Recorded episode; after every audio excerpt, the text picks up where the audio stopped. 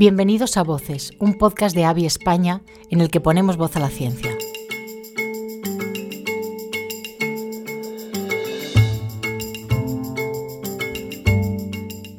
La voz es una herramienta muy poderosa a la hora de comunicar y cuando hablamos de salud es fundamental escuchar a los pacientes, familiares, a los sanitarios, a quienes trabajan en la investigación.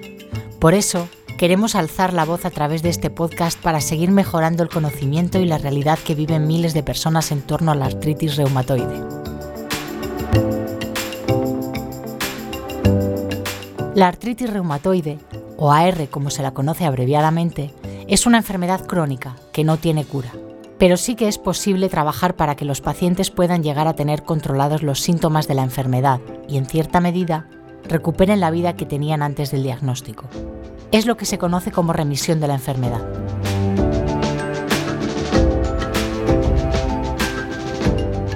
Aunque la remisión de los síntomas, como el dolor, la inflamación articular o la fatiga, son una realidad para algunos pacientes, hoy tan solo un 30% de las personas con AR alcanzan la remisión. La idea de poder volver a la normalidad, de hacer desaparecer los síntomas que restan calidad de vida, es algo que en los últimos años toma forma, pero para muchos pacientes aún queda un largo camino por recorrer.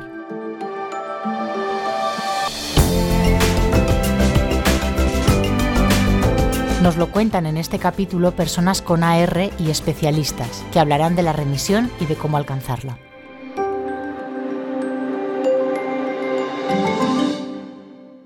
es que hago todo lo que tenía previsto hacer que antes no podía. Ana Casas es paciente con AR desde hace nueve años.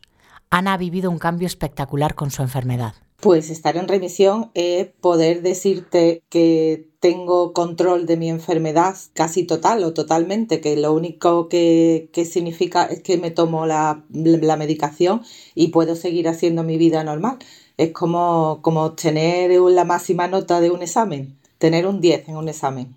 Es importante estar en remisión porque vuelves a ser tú misma. Es que después de, de 8 o 9 años con la enfermedad, ahora es cuando realmente me siento bien, cuando vuelvo a hacer cosas que incluso antes no hacía. Elisenda de la Torre, presidenta de Reumas, de la Liga Reumatológica Catalana y paciente de AR, nos explica algunas claves para alcanzar la remisión. Adquirir hábitos saludables, como pueden ser el descanso, que ya sabemos que tenemos que descansar bastante, dormir bien, comer saludablemente, el hacer ejercicio, etcétera, etcétera, ¿no? Todo lo que ayuda a mantenerse mejor y en buena forma. Es necesario que los pacientes sepan que pueden tener una calidad de vida plena y que la resignación es el peor enemigo para seguir avanzando.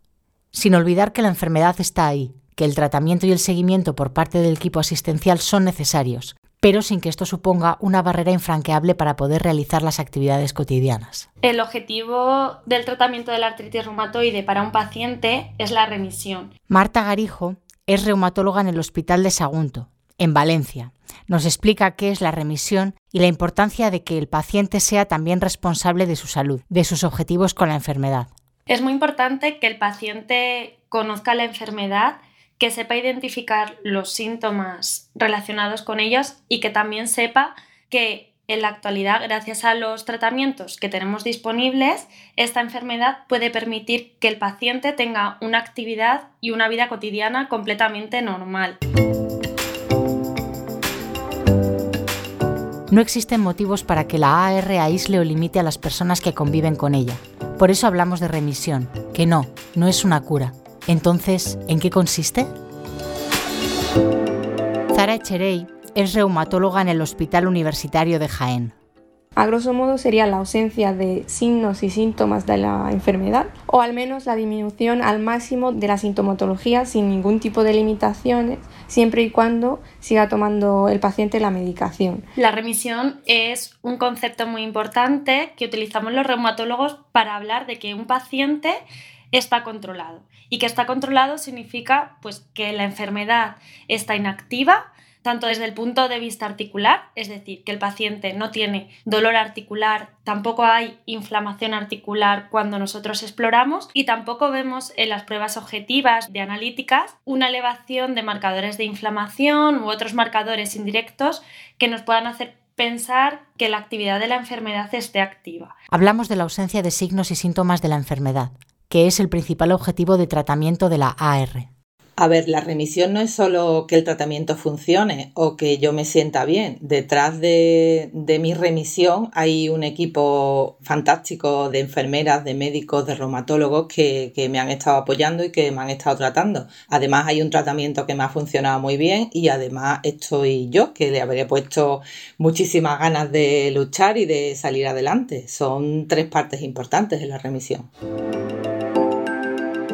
Para alcanzar la remisión, el reumatólogo toma como referencia la evaluación del dolor, la inflamación, la funcionalidad del paciente, la duración en el tiempo, entre otros. Pero es un trabajo conjunto. El especialista debe tener una visión holística del paciente, profundizar en sus necesidades e ir más allá de lo que muestren las ecografías y analíticas. Ser conscientes de los síntomas invisibles, aquellos que no se perciben tan fácilmente. Algo que se debe evitar es convertir el dolor en costumbre, terminar resignándose a él. Hay veces que tras el diagnóstico de la artritis reumatoide, al igual que sucede en otros procesos mm, de dolor crónicos, pues el paciente presenta un, sentimiento de decaimiento, de resignación, incluso depresión, tristeza, perdemos las ganas de hacer cosas que antes nos gustaban y eso disminuye nuestra capacidad para soportar el dolor y enfrentarnos al dolor. Yo creo que lo esencial es aprender a convivir con la enfermedad, ¿no? Lo que siempre hablamos de, todo este paquete que supone convivir con una artritis reumatoide, ¿no? Que, aprendas realmente y, con conciencia a convivir con ella. Entonces, para romper este círculo de dolor, de apatía, yo creo que debemos intentar aumentar cada día el número de actividades que nos producen felicidad, placer, mm, no centrarse con demasiada frecuencia en el dolor, la enfermedad, porque eso surgen al fin y al cabo pensamientos negativos que pueden terminar provocando más dolor.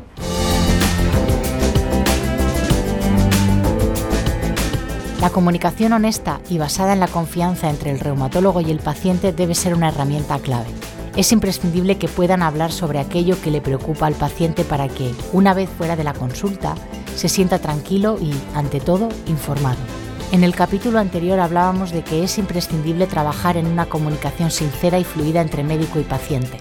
Esto implica que el paciente debe estar bien controlado a nivel articular, pero también debe controlar el resto de las manifestaciones. Y debe haber una buena comunicación para que consigamos controlar todos los síntomas de la enfermedad, entre ellos el dolor, que es uno de los síntomas predominantes de la enfermedad. La manera de intentar no acostumbrarse a vivir con dolor en un paciente con artritis reumatoide sería en primer lugar informarse bien de su enfermedad en páginas oficiales, por ejemplo de nuestra Sociedad Española de Reumatología, por internet, acudir a asociaciones de pacientes, el apoyo de familiares para conocer su vivencia en este tipo de patología, realizar actividades mm, cotidianas que resulten placenteras para el paciente o le producen felicidad, como dar un paseo, quedar con amigos, escuchar música. A mí también me daba miedo cuando empecé. Yo tenía dos críos pequeños y no podía ni darle las manos para andar por la calle, ni tirarme con ellos al suelo, pero se consigue. Yo le diría a las personas que están iniciando ahora todo este largo trayecto de su enfermedad que, se puede, que se puede llegar a estar genial y estupendo, incluso hacer cosas que no piensen que, que pueden hacer. Se llega, se llega a remisión seguro. La palabra limitación, tan presente en el contexto de la artritis reumatoide, debe perder poco a poco su sentido.